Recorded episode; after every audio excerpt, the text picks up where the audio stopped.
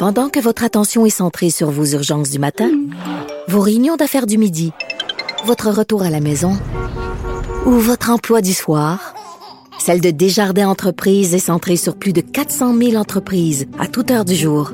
Grâce à notre connaissance des secteurs d'activité et à notre accompagnement spécialisé, nous aidons les entrepreneurs à relever chaque défi pour qu'ils puissent rester centrés sur ce qui compte, le développement de leur entreprise. Salut Richard. Salut Jean-François. Bon, on n'a pas le choix, mais ça a l'air qu'il faut en arriver là. Il faut serrer la vis aux récalcitrants, ceux et celles qui ne comprennent pas. Écoute, encore, j'ai passé hier en auto là, pour, en me rendant au travail, puis je suis passé devant un café qui était ouvert, c'était plein, plein de gens assis avec leur ordinateur qui respectent pas euh, les, les, consignes. Il y en a plein. Je viens de discuter avec Yves Daou, responsable de la section argent, Journal de Montréal, Journal de Québec, qui me disait qu'il y a encore des visites de, de maisons des visites libres de maison. Aujourd'hui, comme s'il y avait rien. Écoute, là, à un moment donné, il faut serrer la vis parce que le message ne passe pas. Donc là, on parle de géolocaliser les récalcitrants euh, avec leur téléphone cellulaire. Il y a des gens qui vont dire, ça, c'est Big Brother, c'est l'État surveillance. On n'a pas le choix. On n'a pas le choix. Moi, je dis bravo. Puis si ça prend, s'il faudrait vous mettre une puce électronique dans le schtroumpif pour savoir aussi que vous êtes, ben, qu'est-ce que vous voulez? C'est ça qu'il va falloir faire à un moment donné. Et là, François Legault dit, on va donner des amendes de 1000 à 6000 dollars aux récalcitrants. Il ne mérite, c'est tout ce qu'il mérite, a dit François Legault. Il n'a pas mis des gants blancs. Bravo. Écoute, je, je vais essayer de faire une histoire très simple. Puis j'ai tout le temps quand on parle d'Hitler. Je trouve qu'on parle tout le temps, là, on fait toujours des métaphores avec Hitler et c'est trop facile. Mais regardez, on est en guerre. On est en guerre. La pandémie, c'est les nazis c'est Adolf Hitler. OK? Bon, Monsieur Arruda mm. et Monsieur Legault, c'est De Gaulle et Churchill. OK? Alors là, si vous ne respectez pas les consignes, si vous sortez dehors, vous êtes des collaborateurs. Vous collaborez avec l'ennemi, vous collaborez avec les nazis. C'est aussi simple que ça.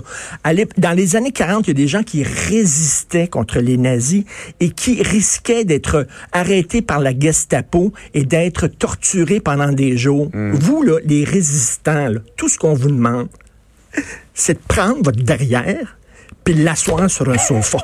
C'est clair, là? Regardez, essayez ça à la maison, là. Vous prenez votre derrière, là, assis sur le sofa. Vous êtes des résistants. Vous êtes des héros. C'est le fun.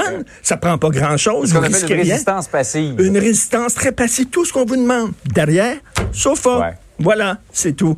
Alors, s'il vous plaît, faut le faire. Et quand je vois M. Lionel Perez, qui est euh, le chef de l'opposition à la ville de Montréal, qui ne respecte pas les consignes, lui dehors, lui dehors. Il devrait démissionner aujourd'hui. Il n'a plus aucune crédibilité. La prochaine fois qu'il va nous parler de l'intérêt général et tout ça, on va se mettre les doigts dans les oreilles en chantant da da da da. On l'écoutera pas. M. Perez n'a plus aucune crédibilité. Bye bye.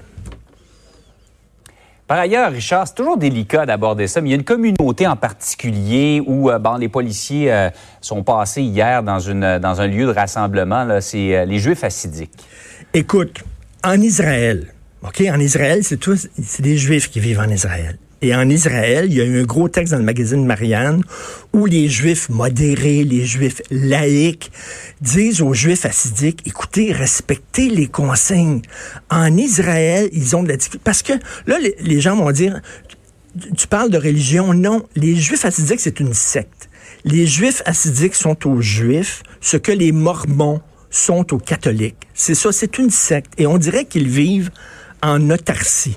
On dirait qu'ils ne respectent pas les consignes, qu'ils n'écoutent pas les points de presse à 13 heures. Il me semble que tous les Québécois sont devant leur télé en train d'écouter les...